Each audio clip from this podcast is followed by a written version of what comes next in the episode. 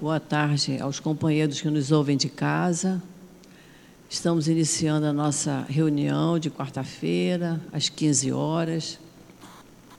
Primeiramente, eu quero pedir a quem puder é, baixar a campainha do telefone ou colocar no, no modo vibracol para que não toque durante a palestra. E vamos aos nossos avisos. Hoje, quarta-feira, temos essa reunião de agora, às três horas, e temos a reunião da noite, às sete horas da noite. Hoje, quarta-feira, nós temos o trabalho da cura, tanto nesse horário como no horário da noite. Esse trabalho é feito somente às quartas-feiras.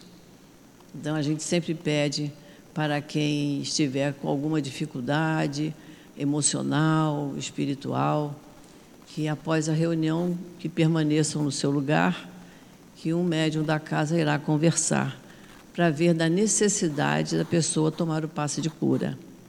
Como eu sempre falo aqui, nem sempre é, há necessidade do passe de cura.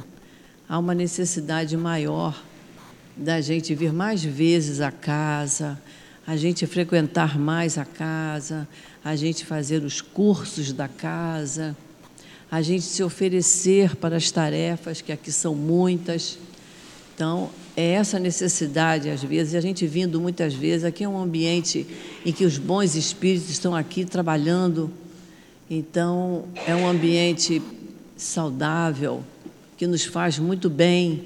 Então, quanto mais vezes a gente vier, melhor para nós, não é isso? E nós temos muitas tarefas aqui. Normalmente, todos os dias, porque a casa abre todos os dias, tem curso aqui todos os dias, o dia todo. Então, nós temos muitas tarefas, inclusive tarefas relativas à obra social. A nossa obra social funciona no sábado, na parte da manhã. São quatrocentas e tantas famílias, tem muita criança, então nós precisamos de mão de obra.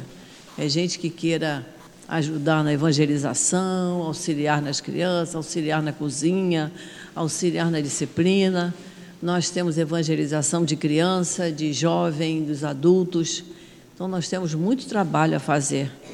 Por isso, a gente sempre pede: quem tiver um tempinho disponível, que venha. Vem, conversa com o nosso presidente Newton ou com a Adilane, e eles vão encaminhar a pessoa para ela fazer aquela tarefa que ela melhor se adapte. Né? Cada um tem um, um jeito para uma coisa. Com relação aos estudos, nós temos ali a nossa livraria, que tem uma quantidade grande de livros. A gente vai fazer os cursos da casa. Quem faz curso tem que estar com o livro na mão, senão não tira todo o proveito do curso. A gente aqui nem usa muito o termo curso, é estudo, mas é, é a mesma coisa. Mas nós precisamos fazer. Quem não fez até hoje curso nenhum deverá começar pelas obras de Kardec de preferência pelo que é o Espiritismo, depois faz o livro dos Espíritos, depois vai fazer o livro dos Médiuns, depois Evangelho, Gênese, Céu e Inferno. Olha quantos anos estão se passando, né? E a gente precisa estudar. A gente só entende a doutrina espírita e a gente só atravessa as nossas dificuldades do dia a dia quando a gente entende essa doutrina. E para entender, eu tenho que ler os livros. Mas ler só não é suficiente, porque a gente fica com dúvidas.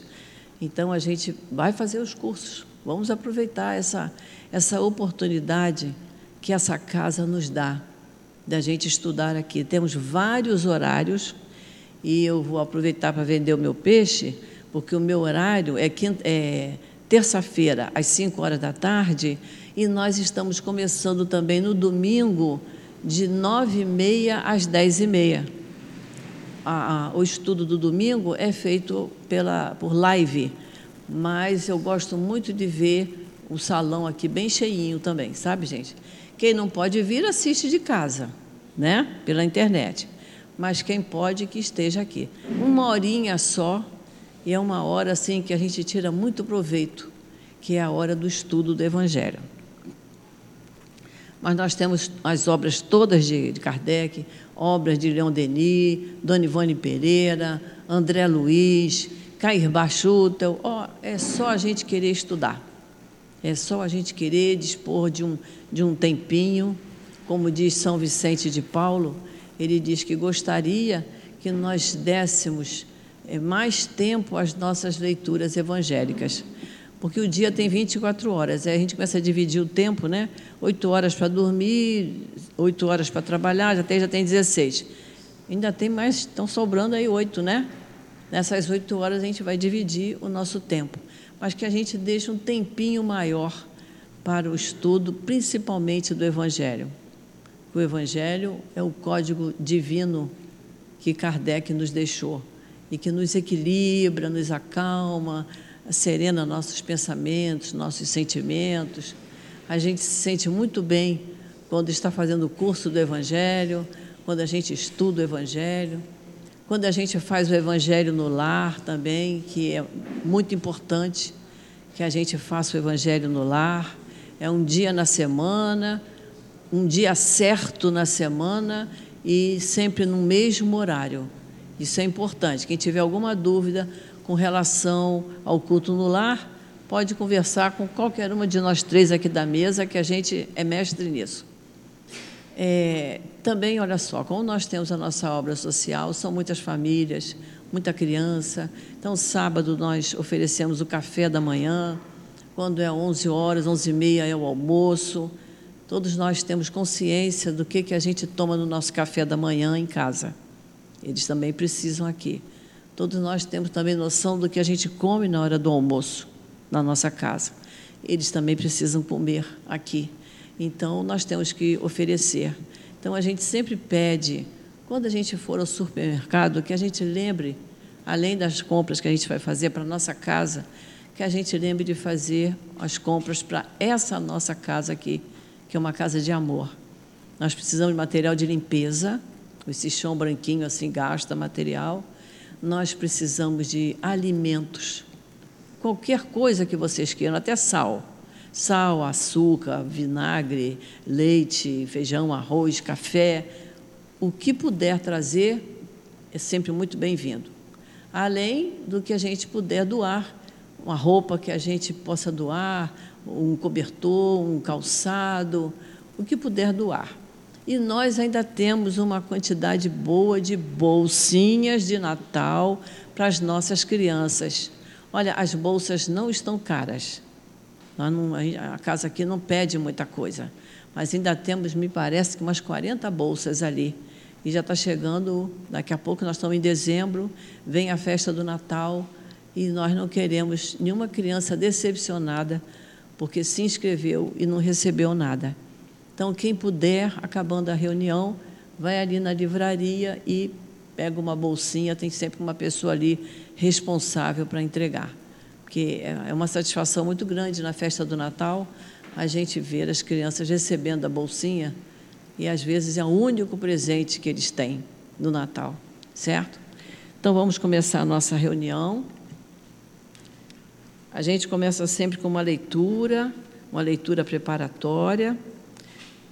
Hoje, quarta-feira, nós usamos o livro Caminho, Verdade e Vida, que eu sempre digo a vocês que era bom que vocês tivessem e que trouxessem para acompanhar a leitura. Quem tiver esse livro em casa, atrás. Quem não tiver, compra aqui, porque as leituras são maravilhosas. E hoje é a lição número 45, o título é Conversar. E começa com uma passagem da carta de Paulo, do apóstolo Paulo em que ele diz assim: Não saia da vossa boca nenhuma palavra torpe, mas só a que for boa para promover a edificação, para que dê graças aos que a ouvem. E Emmanuel nos explica: o gosto de conversar retamente e as palavras edificantes caracterizam as relações de legítimo amor fraternal. As almas que se compreendem nesse ou naquele setor da atividade comum estimam as conversações afetuosas e sábias, como escrínios vivos de Deus, que permutam entre si os valores mais preciosos. A palavra precede todos os movimentos nobres da vida. Tece os ideais do amor estimula a parte divina, desdobra a civilização, organiza famílias e povos. Jesus legou o Evangelho ao mundo conversando. E quantos atingem mais elevado plano de manifestação, prezam a palestra amorosa e esclarecedora.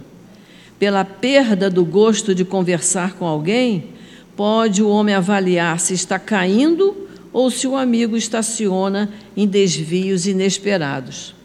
Todavia, além dos que se conservam em posição de superioridade, existem aqueles que desfiguram o dom sagrado do Verbo, compelindo as maiores torpezas. São os amantes do ridículo, da zombaria, dos falsos costumes. A palavra, porém, é dádiva tão santa que ainda aí revela aos ouvintes corretos a qualidade do espírito que a insulta e desfigura, colocando-o imediatamente no baixo lugar que lhe compete nos quadros da vida. Conversar é possibilidade sublime. Não relaxes, pois, essa concessão do Altíssimo, porque pela tua conversação serás conhecido. Então, agora vamos fazer a nossa prece, vamos fechar os nossos olhos, vamos pensar na doce e meiga imagem do Cristo. Querido Jesus, nosso Mestre amado, estamos aqui, Senhor, reunidos em Teu nome para estudarmos um pouco mais do Teu Evangelho. Permita, Senhor, que a companheira Dália, que vai nos dirigir a palavra, que ela seja intuída para que possamos sair daqui com um aprendizado maior dos teus ensinamentos. Abençoa, Senhor, a cada um de nós aqui presentes. Abençoa as tarefas que estão sendo realizadas neste momento. Abençoa, Senhor, os trabalhadores, os evangelizadores, os médiuns, a todos nós que possamos sair daqui nos sentindo mais leve, mais equilibrados, mais serenos, porque estaremos com a certeza absoluta que a tua mão passa sobre a nossa cabeça, nos estimulando a estudar os teus ensinos para aprender e para nos aproximarmos mais de ti. Então, Senhor Jesus, em teu nome, em nome dos espíritos amigos que amparam esta casa, o nosso querido altivo, Antônio de Aquino, Baltazar, doutor Erma e tantos outros espíritos que com certeza estão aqui trabalhando junto conosco. E em nome de Deus, nosso Pai, que nós pedimos permissão para iniciarmos o estudo da tarde de hoje. Graças a Deus. O estudo hoje que vai ficar a cargo da nossa companheira Dália é do capítulo 5 do Evangelho, Bem-aventurados os aflitos, o item 28, que tem por título: É permitido abreviar a vida de um doente que sofre sem esperança de cura? E Kardec faz uma pergunta. Um homem está agonizante, passando por cruéis sofrimentos. Sabe-se que seu estado é desesperador é permitido diminuir-lhe alguns instantes de agonia, abreviando o seu fim? E o Espírito São Luís responde, eu vou ler só um pedacinho para nossa companheira ter mais tempo. São Luís diz assim: Quem, no entanto, vos daria o direito de julgar antecipadamente os desígnios de Deus? Não pode ele levar o homem até a beira da sepultura para depois afastá-lo de lá a fim de fazê-lo voltar-se para si mesmo e de levá-lo a outros pensamentos? Em qualquer momento extremo em que o moribundo se encontre, ninguém pode dizer com certeza que a sua derradeira hora chegou. A ciência nunca se enganou em suas previsões? Então, que Jesus te abençoe, Dália.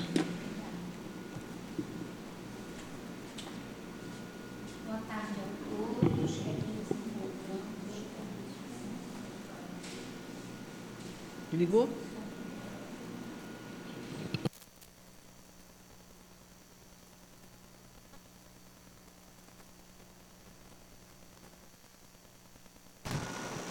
Boa tarde a todos que aqui nos encontramos, encarnados e desencarnados, né? Que sejam sempre nossos primeiros sentimentos de gratidão a Jesus pela oportunidade de estudarmos os seus ensinamentos e a esses espíritos maravilhosos que nos dão a oportunidade de trazermos esses estudos. Então, o estudo de hoje, como a nossa querida Gracildes falou, é o capítulo 5, é Bem-aventurados os aflitos, e o item é o item 28. E esse estudo, ele é muito, muito abrangente. Se a gente começar a estudar, ele não tem fim, ele é muito longo, né? Porque ele vai falar no sentido, resumidamente, da eutanásia. Então, quanto mais a gente busca sobre esse assunto, mais o assunto cresce. Aí a gente tem que fazer é, algumas escolhas para poder trazer o estudo. E a gente agradece profundamente isso, né? E a gente começa falando assim: até que ponto podemos decidir pela vida de um ente querido? Até que ponto poderemos decidir pela vida de um ente querido? É o direito da vida Lá no livro dos Espíritos, na pergunta 953, ele vai dizer assim para nós: Quando uma pessoa vê diante de si uma morte inevitável e terrível, é culpado por abreviar alguns instantes seus sofrimentos através de uma morte voluntária? E os espíritos respondem para nós: somos sempre culpados por não esperar o termo fixado por Deus. Além disso, estaremos bem certos de que, apesar das aparências, esse termo tenha chegado e de que não podemos receber um socorro inesperado no último momento? E ele volta a mesma pergunta e ele dá a pergunta à letra A. Concebe-se que nas circunstâncias comuns o suicídio seja condenável mas supomos o caso em que a morte é inevitável e em que a vida só é abreviada por alguns instantes.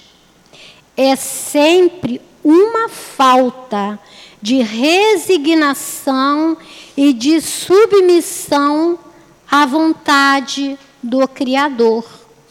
E na B ele diz assim: ele pergunta a Kardec, Quais são, nesse caso, as consequências dessa ação?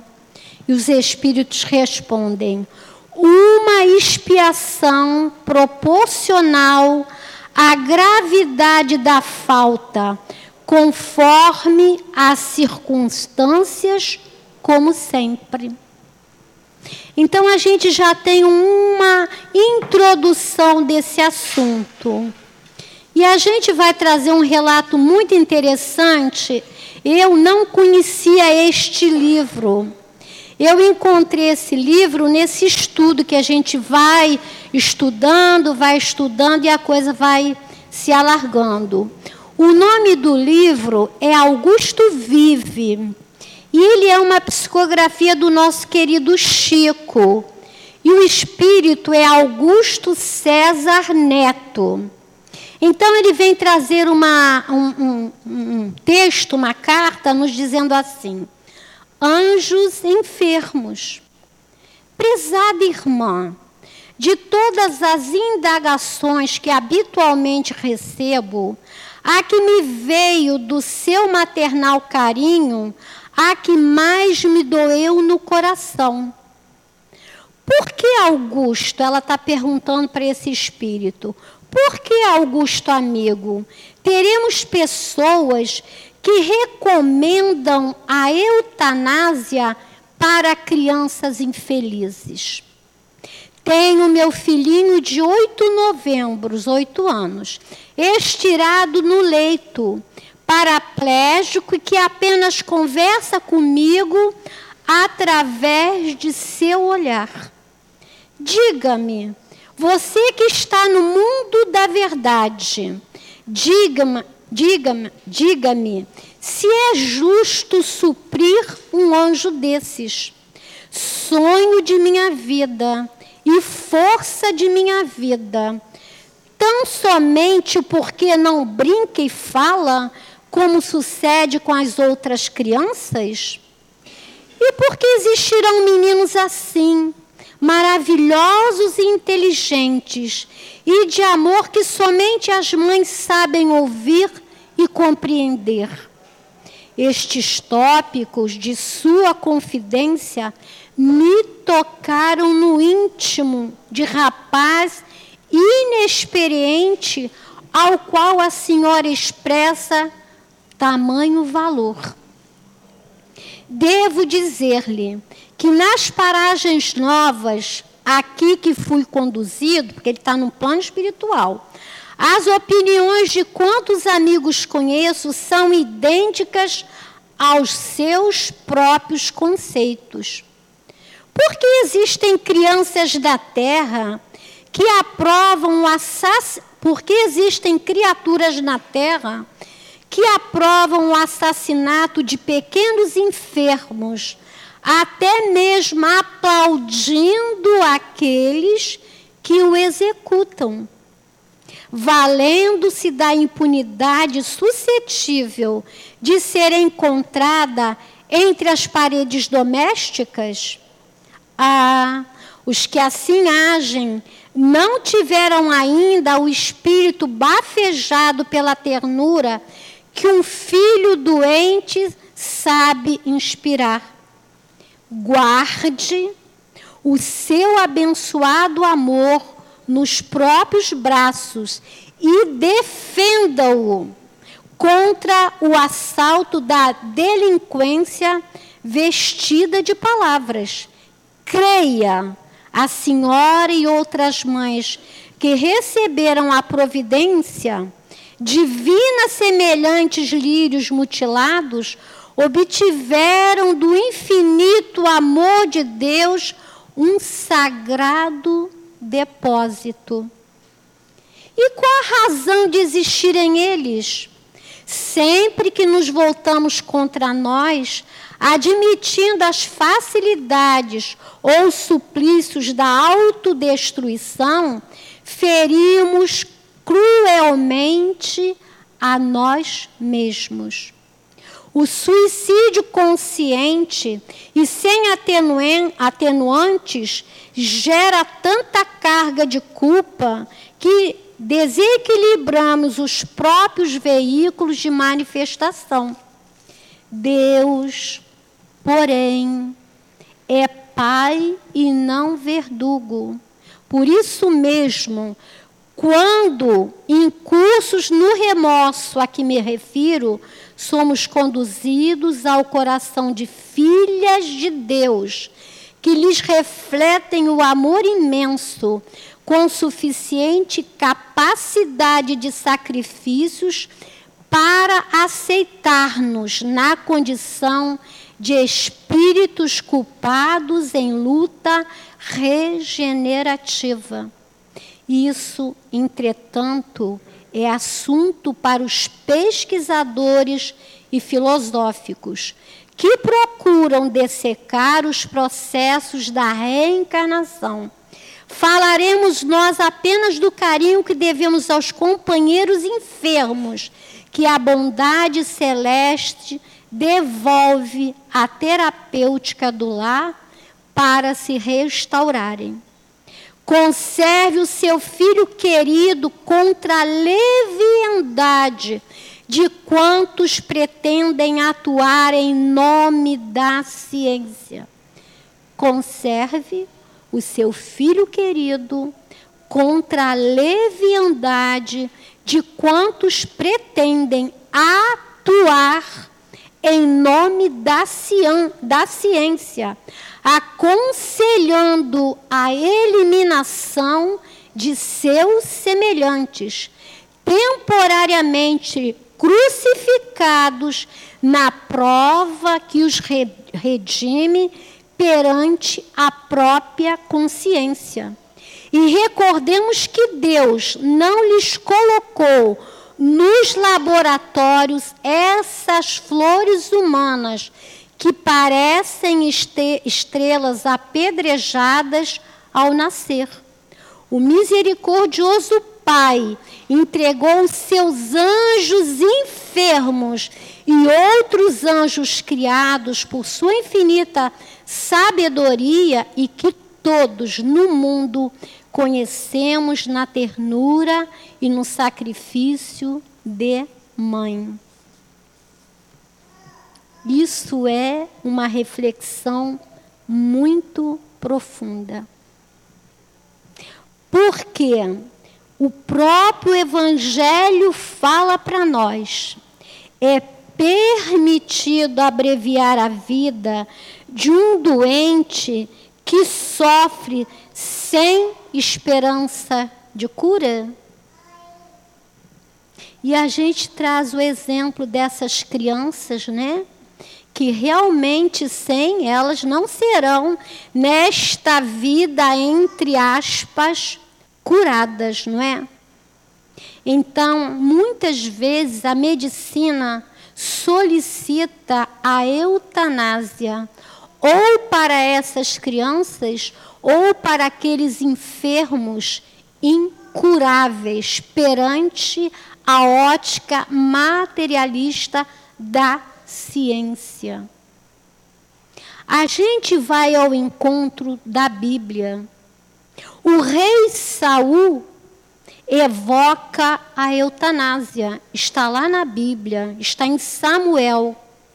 Ele disse ao seu escudeiro que desembanhasse a sua espada e atravessasse-a com ela. Por que, que o rei Saul evoca a eutanásia? Porque numa luta ele estava ferido mortalmente. E os adversários iriam buscá-lo para que ele fosse aprisionado e ele fosse requartejado. Então ele solicita a eutanásia. O seu escudeiro, tremendo, disse-lhe que não faria isso. E aí, o próprio rei se deita sobre a espada dele.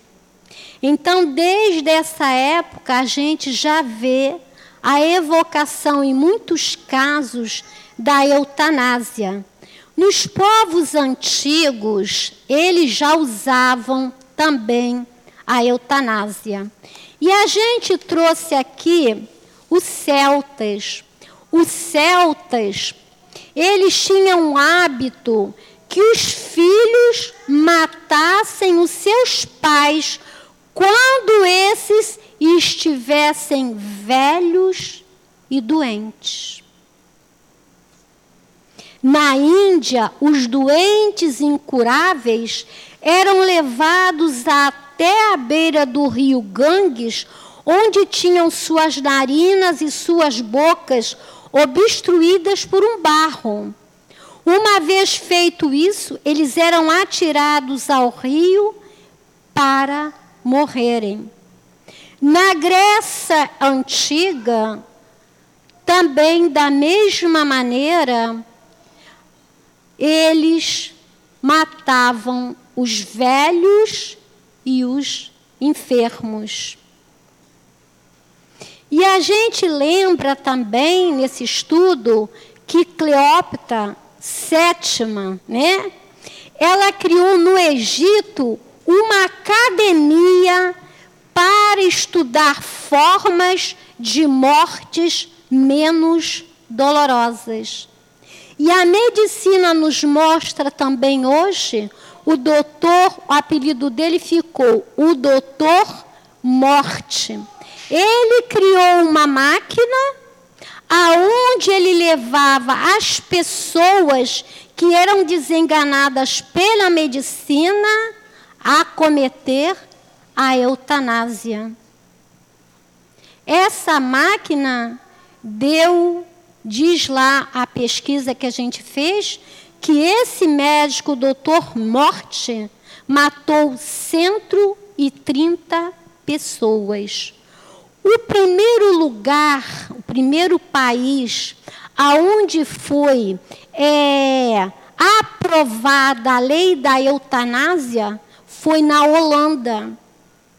E hoje em dia, muitos, aqueles idosos, principalmente os enfermos, eles fogem para a Alemanha para que os familiares não cometam a eutanásia neles. Então a gente vai observando isso, né? O que é a, qual é a qual é a função da medicina? A função da medicina se de, deve ser a arte de curar e não de matar.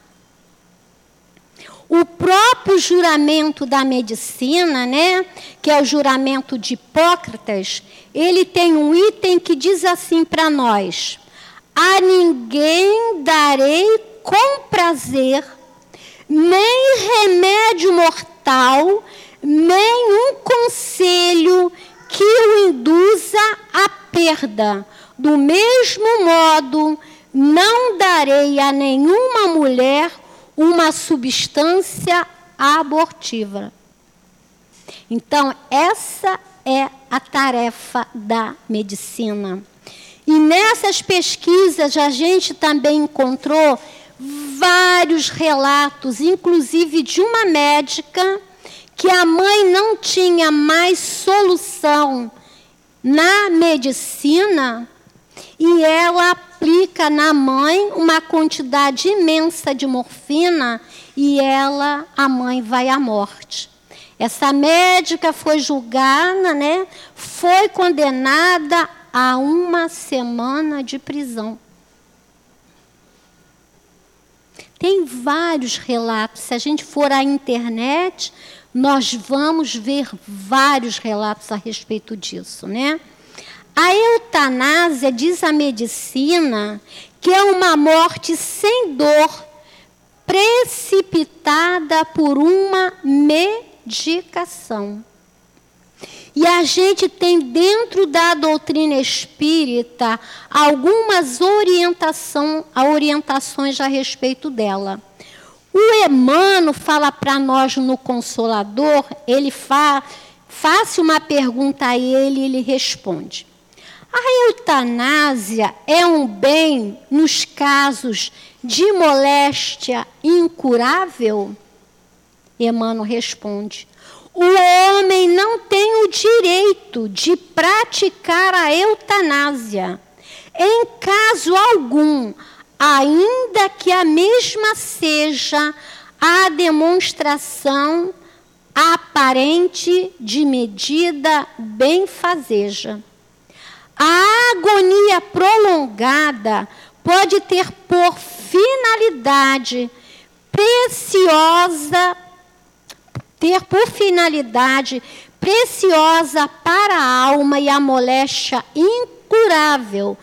Pode ser um homem, pode ser um bem, como uma única válvula de escapamento das imperfeições do espírito e marcha para a sublime aquisição de seus patrimônios da vida imortal.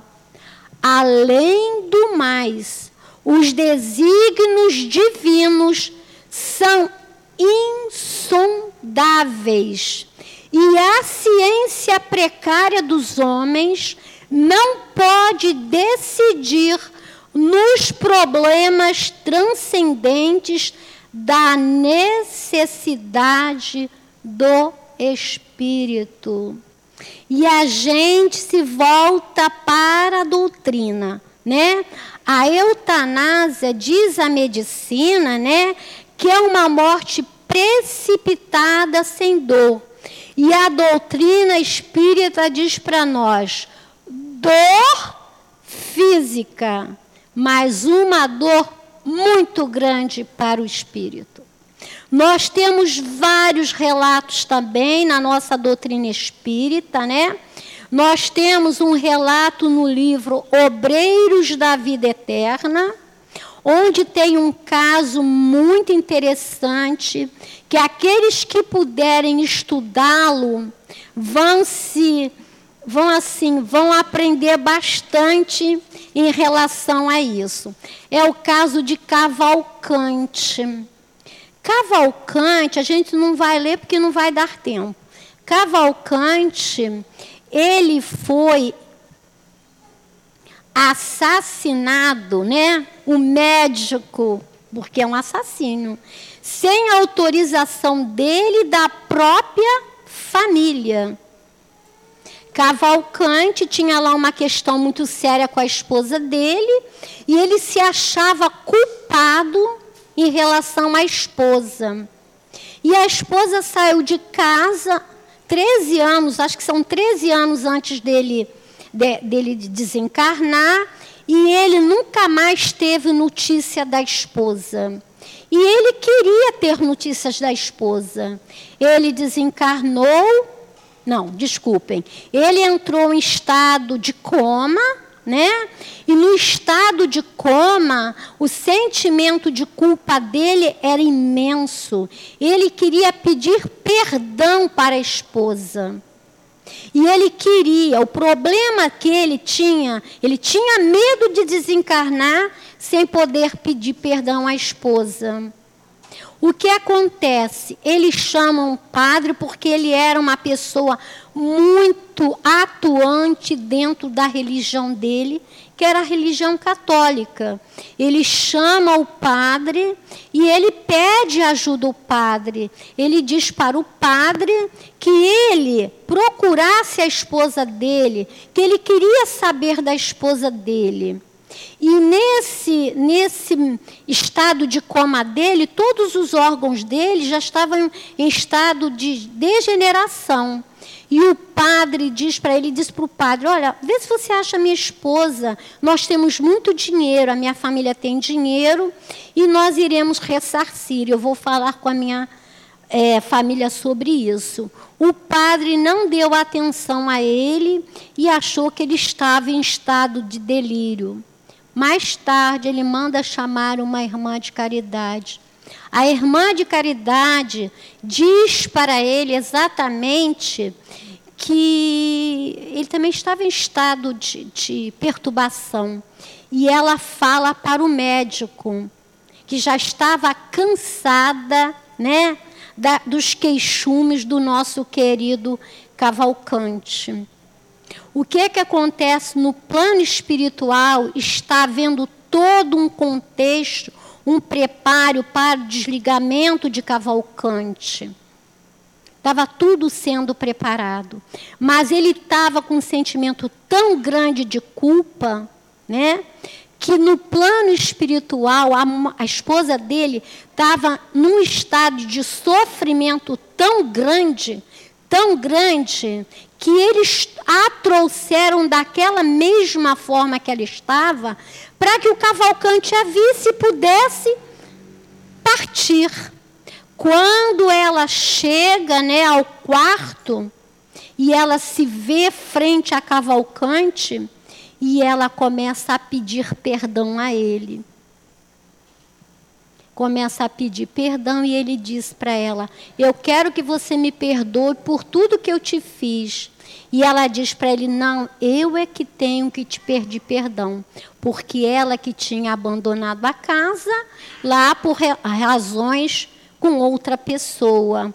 E nisso, né, há ali um diálogo entre os dois que vocês vão lá ver, vão ler, e a mulher dele é retirada do, da, onde ele se encontrava. E o que é que acontece? Ele começa a gritar, pedindo para que ela voltasse, pedindo volta, volta. E ela não voltou. Nisso entrou o médico no qual era o clínico dele e que tinha conversado com a freira e com o padre. E ele diz para ele assim: Eu irei aliviar a sua dor. Porque ele começa a dizer: Minha esposa está aqui, minha esposa está aqui, volte aqui, volte aqui. Ele estava achando que ele estava, estava delirando, né? E que realmente ele estava passando por um sofrimento muito grande. O que, que ele faz? Ele vai e aplica lá determinada substância e o cavalcante desencarna. O que acontece com o cavalcante, né? Eu estou tentando aqui achar para vocês para ver se eu leio esse, esse pedacinho. Ele fala assim: o médico, no entanto, contemplou compadecido porque muitas vezes a eutanásia é como se fosse eu estou com compaixão daquela pessoa, um ato de caridade. A minha mãe costumava dizer que lá em Portugal eles davam o chá da meia-noite, né? E aqui aconteceu com um cavalcante. O médico achando que iria ajudá-lo, né? O médico, no entanto, contemplou compadecido e disse à servente: É o delírio precedendo um fim. E aí, lá no plano espiritual, eles estavam fazendo todo um trabalho, e o médico vem e aplica aquela medicação, né? E ele diz ainda assim: o médico abanou a cabeça, explicou e exclamou quase num sussurro: É impossível continuar assim. Será aliviado. E aquele momento era o momento que o Cavalcante estava tendo para refletir em toda a sua caminhada, na sua vida. E aquilo foi cortado, interrompido, né? Aí ele fala, né? Que o, o, clínico, todavia, não se demorou muito, e como o enfermo lutava desesperadamente em oposição, sem qualquer conhecimento, o médico, sem qualquer conhecimento das dificuldades espirituais, o médico ministrou a chamada injeção compassiva traz um problema muito sério a nível de perispírito lá para o nosso querido Cavalcante.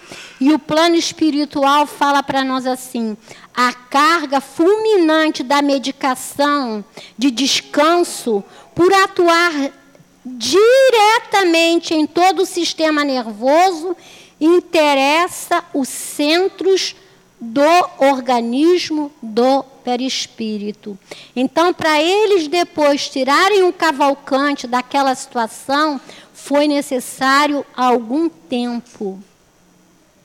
Então, o médico, achando né, que estava fazendo lá um ato de misericórdia, cortou aquele momento. No nosso lar também tem, porque esse caso aqui é um caso específico de culpa, que o espírito estava lá, naquele momento de coma, ele estava revendo toda a sua vida, porque um minuto só muda qualquer vida de qualquer pessoa, não só desencarnada, como encarnada e em estado de coma. Né? E o nosso lar também conta uma história, porque muitas vezes o que, que a família faz? A família quer se livrar daquela situação. E essa pesquisa também diz para nós, né, que existe um comércio muito grande de órgãos.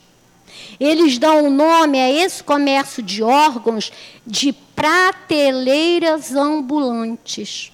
Olha que interessante. Na Suíça, eles dão o nome de turismo do suicídio. Turismo do suicídio. É a eutanásia assistida. Não sei se vocês viram, eu vou voltar para o nosso lar daqui a pouco. Não sei se vocês viram aquele filme Como Eu Era Antes de Você. Se alguém viu esse filme, você viu? Esse filme é uma grande lição de vida. Esse filme é de grande ensinamento doutrinário. Aqueles que não o viram, vejam. Um jovem, a gente vai resumir, um jovem bonito, inteligente, bem-sucedido, de família rica, ia casar, de repente, numa saída dele do trabalho, ele é atropelado por uma moto e ele fica paraplégico, só mexe da cabeça, do pescoço para cima. E ele combina com os pais dele. Né? Ele não aceitou aquela situação. Ele combina com os pais dele que ele viverá seis meses para que eles se acostumem, acostumem à não presença dele. Mas depois de seis meses, ele irá entrar na rota do, do turismo do suicídio para a Suíça. E assim ele faz. E assim ele faz. Não aceitou lá a situação dele né? E tem um outro filme muito interessante, que o nome do filme é Se Fosse com Você. Eu fui ver esse filme na casa de um amigo para eu poder trazer para o estudo também. Esse filme é muito, mas também muito doutrinário. Eu acho que a pessoa que fez aquele filme deve ter lido algumas obras de Kardec, né? Então, é uma médica, né? uma médica muito competente na, na área dela, era uma médica. Me lembrei de uma menina que está aqui à frente. É uma, uma médica que era residente, né? E ela era muito atuante na área dela, ela tinha um compromisso muito grande com a medicina. Ela gostava muito da medicina. Só que ela era favorável à eutanásia. E o que é que ela faz? Ela era favorável, sabe? E ela deixa uma carta já dizendo: se por acaso acontecesse alguma coisa com ela e que ela ficasse em estado de coma, que eles desligassem toda a aparelhagem. Aí o que é que acontece? Ela teve um acidente, né? É, de um atropelamento e ela entrou em estado de coma. Só que ela, como espírito, ela atuava em tudo. Ela foi para a casa dela, ela foi para o hospital, ela ficava junto ao atendimento, ela intuiu outros e dizia assim: não, coração, faça isso, faça aquilo. Né? Só que quando naqueles momentos dela de coma, dias de coma, ela começou a ver a vida de outra maneira. E um belo dia, a irmã dela chega, o médico chega, né, para ela, para a irmã, e diz para ela que ela tinha deixado uma carta, que se ela ficasse lá em estado de coma, que eles fossem lá e desligassem toda, toda a aparelhagem. Só que é, um, é filme, né? Lógico, né? Tem lá um enredo.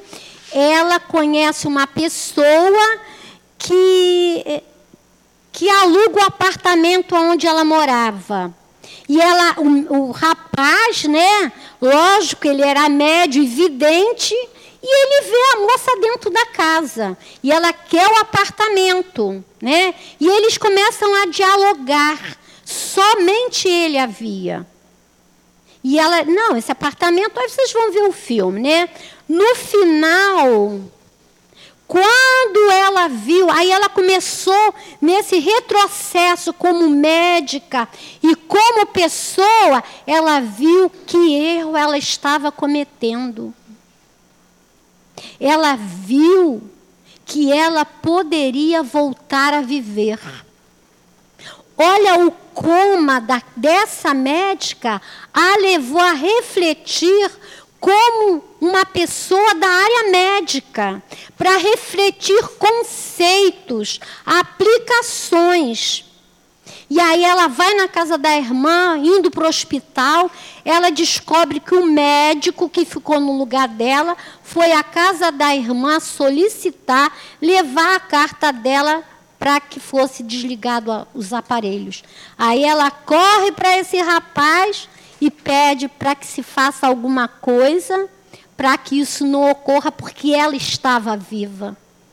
Ela estava passando por momento, por um momento de aprendizado e reflexão. A história final, eles conseguem reverter no final mesmo, que já começaram a desligar o aparelho e ela volta a ela. Aí aquele momento foi o quê? Aquele momento de reflexão dela dentro da medicina. Como do nosso querido Cavalcante, a reflexão dele foi junto à família.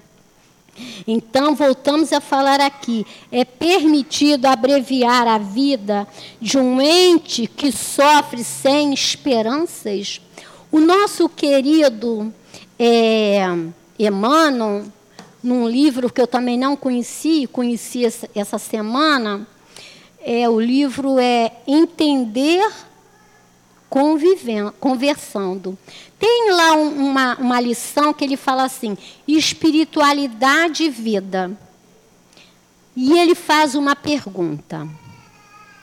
Recursos artificiais de sobrevivência e eutanásia. Era o caso daquela, daquela médica. É lícito manter-se uma pessoa viva através de recursos artificiais. Aí ele vai citar o caso de uma norte-americana, que a gente também foi lá e pesquisou sobre essa norte-americana. Quando não resta esperança de sobrevivência, vou ler de novo, hein? É lícito manter-se uma pessoa viva através de recursos artificiais, que era o caso dessa doutora, como é quando não resta esperança de sobrevivência, aí o Emmanuel responde para o Chico: em muitos casos, a ciência da Terra pode, através de processos artificiais, reter o espírito no corpo, mas sempre a título precário, sem ligação com as definitivas realidades da vida. O que é que o Emmanuel está falando para nós aqui? É aquele médico que sabe, o paciente está lá ligado, a gente também pesquisou sobre isso, está lá ligado só nas máquinas, ele sabe que ali não tem mais vida, que tem um caso interessante que o Chico também conta sobre isso, que ele fala que tem um paciente lá em coma no CTI e o Chico vai visitar aquela pessoa. Ele vai visitar aquela pessoa. Quando ele vê, aquele corpo só estava ligado aos aparelhos. O espírito já estava fora, estava no alto, já estava no alto, não estava mais ligado ao corpo. Então, nesse caso, o médico sabe que já não tem mais vida. É isso que o Emmanuel está falando aqui. Mas sempre a título precário, sem ligação com as definitivas realidades da vida. O caso referido, ele vai falar lá da jovem, né? Mas o que, que a gente quer trazer? Essa parte, esse exemplo que o nosso Chico trouxe para nós. Ele também trouxe um outro exemplo para nós, que ele diz assim, diz, conta-nos também que num atendimento, lá naqueles atendimentos que todo mundo ia lá à busca do Chico, né? Chegou uma moça lá que ela estava com câncer, é, já alastrando praticamente o corpo dela, né? E o Emmanuel diz assim no ouvido dele: não diga para ela que ela está com câncer. E o Chico pergunta para ele assim: Mas ela não está com câncer avançado? Aí o, o diz assim: Nós aqui vamos fazer uma limpeza. E essa moça realmente, né, por mérito dela, recebeu e não desencarnou, porque ela tinha uma é uma, como é que eu vou falar? Uma palavra, a palavra do médico que ela só iria durar seis meses. Eu me lembro também, não sei se a Gracildes lembra, nós trabalhamos com um colega lá na Malé, o nome dele era Luiz, não sei se você lembra, Gracildes, ele era professor, né? Ele é professor aqui daquele arte de instrução ali que tinha em Cascadura. E ele trabalhava comigo lá na obra, no livro dos Espíritos, para as assistidas. Aí um belo dia ele chega lá chorando, chorando, chorando, chorando. Eu falei, Luiz, e a sala cheia de assistida. Eu falei, Luiz, o que, que houve, Luiz?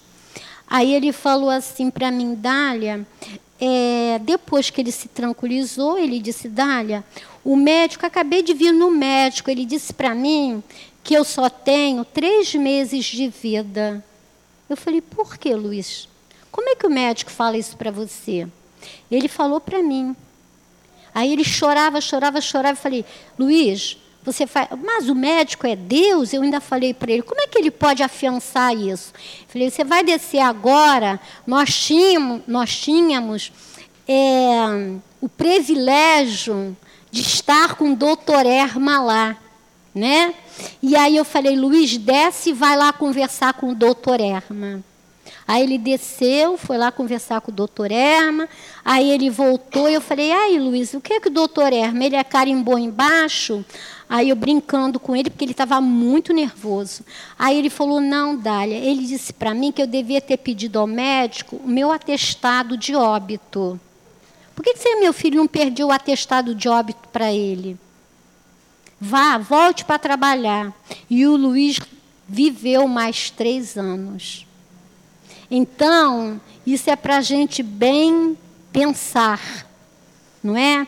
Às vezes a gente tem é, um, um, uma, um laudo, não é? Mas o laudo final só quem pode dar é Deus. Por quê? Porque quando a gente, né, quando a, a, a nossa reencarnação, a nossa carta, o nosso retorno, ele vem com algumas, com algumas não, ele, ele vem todo preenchido. Né? E a dificuldade, muitas vezes, que a gente está passando naquela situação, é para que nós possamos crescer como espírito. E quando a gente corta né, esses elos, a gente vai ter que retornar com aquela situação e ainda arrumou mais outra. E ainda arrumou mais outra. Então, no, no, caso aqui que a gente também trouxe do livro Nosso Lar, né, que a gente vê família, né, a eutanásia também a nível sabe de quê? Vocês vão. Eu me assustei também, sabe? Porque eu nunca tinha pensado nisso. A nível de herança. A pessoa está doente, no estado bem, vamos dizer, terminal, um estado crítico, né? E a nível de herança, a família vai ao médico e pede a ele: Mas, doutor, ele não tem mais cura, doutor. Aí assina lá a eutanásia. Só que no caso, no nosso lar, não foi o seu doutor e não foram os familiares ao senhor doutor. No livro Nosso Lar, o próprio doutor da família deu ao pai lá a injeção de coquetel da morte. E o pai morre. O filho médico dá esse coquetel ao pai, sem ninguém saber. Só que o que é que acontece? O pai desencarna e no plano espiritual ele persegue aquele filho. E a perseguição daquele pai, né? Porque foi cortado o elo antes do, da morte natural dele, queria acontecer. O, a mulher ficou louca, ficou, tava, foi internada no hospício. Os filhos eram três, brigavam por conta da herança. E o pai odiando o filho. Chamando o filho, ele dizia: Ele não é meu filho, ele é um assassino. Tem, ele tinha uma filha lá no plano espiritual já desencarnada, né? Que, que a nossa querida Narcisa conta para nós, né? que ela era, um, ela era uma filha muito dedicada. Ela era uma pessoa do bem, sabe? Então, a, a parte moral daquela, daquela filha aí, ela pede para ir ao encontro do pai para falar com o pai, para ver se o pai atenua aquele sofrimento, aquele, aquele ódio, né? E o pai diz para ela, ela que não. Aí ele fala, ela fala para ele assim: Papai, o senhor se sente melhor? Ele fala: Ai, ai, gritou doente. Não posso esquecer o infame, não posso descansar o pensamento. Ainda vejo ao meu lado ministrando-me o veneno mortal. E, ele, e ela fala assim: Não diga isso, papai. Lembre-se que de Edelberto entrou em nossa casa como filho enviado por Deus. E ele fala assim: Meu filho, gritou infeliz, nunca, nunca. É, é um criminoso sem perdão, filho do inferno. E aí começa todo todo o caso desse, desse pai, né? E, e ele conta assim, né? E ele vai falando, o André vai falando aqui desses casos de herança. E ele fala assim: o irmão Edelberto, médico de aparência distinta, empregou no genitor quase moribundo a chamada morte suave. Então, e gente, já está na hora, agora que eu vi. Olha por acaso. Então, isso é para a gente refletir bem em cima de tudo isso. E lembrar, leiam esse capítulo, leiam esse, é, o capítulo 28, o item 28 desse cap, capítulo, que ele é muito profundo, muito profundo. Para que a gente, é o 5, é o capítulo 5 do Evangelho, item 28 para a gente finalizar, pode ser, Gracildes? Eu trouxe um poema. Olha, o nome do poema é Eutanásia. Ele está lá na antologia, antologia dos Imortais, é um livro do Chico, né? E eutanásia ofega o corpo a sós, oculta a morte espia. Invisível chacal na tocaia da presa na máscara do rosto, a ansiedade retesa, aparente velar a dor do último dia. Choras ao ver prostrada a criatura indefesa, cujo olhar sem consolo a lágrima embacia. E intentas ministrar-lhe a, branda anestesia que, apra, que apresse o longo fim e ajude a natureza. Susta, porém, teu, susta, porém, teu gesto. A vida é sábia em tudo. A alma, sunginda a carne, em pranto amargo e mudo, roga-te, embora gema e fale de outra esfera. aguarda a mão da lei. Sempre doce bem-vinda, dá-me silêncio e paz, não me expulses ainda. E por trás da alma em luta, a lei exclama: espera. Que Jesus nos abençoe.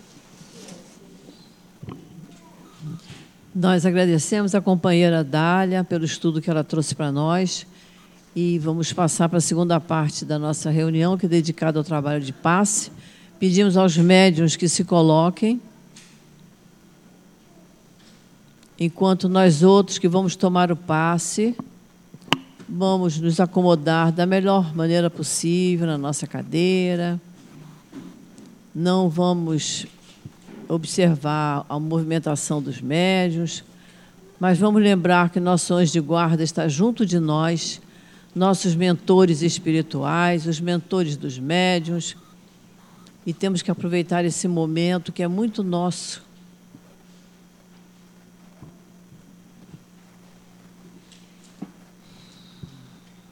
Querido Jesus, é chegada a hora do passe, Senhor e nós te pedimos as tuas bênçãos para esse trabalho de amor.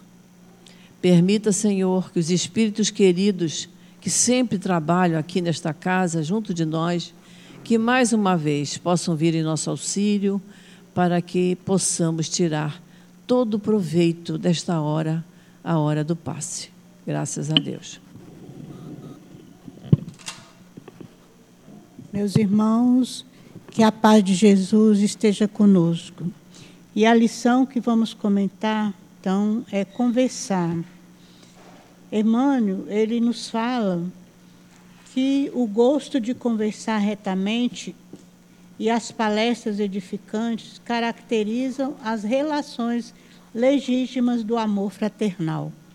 Então, o que, que ele quer dizer com isso? Que quando a gente está conversando, é, trocando impressões com o companheiro, em palestra fraterna, falando de coisas boas, edificantes da vida, é, nós estamos é, aprendendo, é, uma, é, é um aprendizado através da palavra. A palavra Deus deu para a gente, para a gente comunicarmos uns com os outros e é através da palavra falada que a gente faz o aprendizado. No livro Nos Mensageiros, lá tem uma parte que André Luiz relata que eles estão num estudo, depois de uma palestra de um, dos instrutores dele, o instrutor manda eles ir conversarem uns com os outros e fala que a, a conversa edificante é também trabalho, considerado trabalho lá no nosso lar. De tão importante que é a palavra, a conversa edificante com os companheiros. E Emmanuel é, fala também que a palavra ela precede todos os movimentos nobres da vida. Ela estimula a parte divina. É, através da palavra veio a civilização, é, organiza-se famílias, organiza povos. E a, os dirigentes do nosso país, das nossas nações também, eles utilizam da palavra para é, fazer seus planejamentos. Primeiro é trocado impressões, conversam com os outros, depois faz planejamentos que vai decidir a nossa vida. Então, com a palavra há o aprendizado. Jesus, o tempo todo que ele esteve aqui, ele esteve nos ensinando o código divino da vida, que é o seu evangelho, para que nós pudéssemos estudar e aprender e a caminhar em direção a Deus. Ele não deixou nada escrito. Tudo que ele fez foi através da palavra, ele deixou todo o ensinamento para que nós pudéssemos aprender praticar e caminhar em direção a Deus. Que Jesus nos ampare.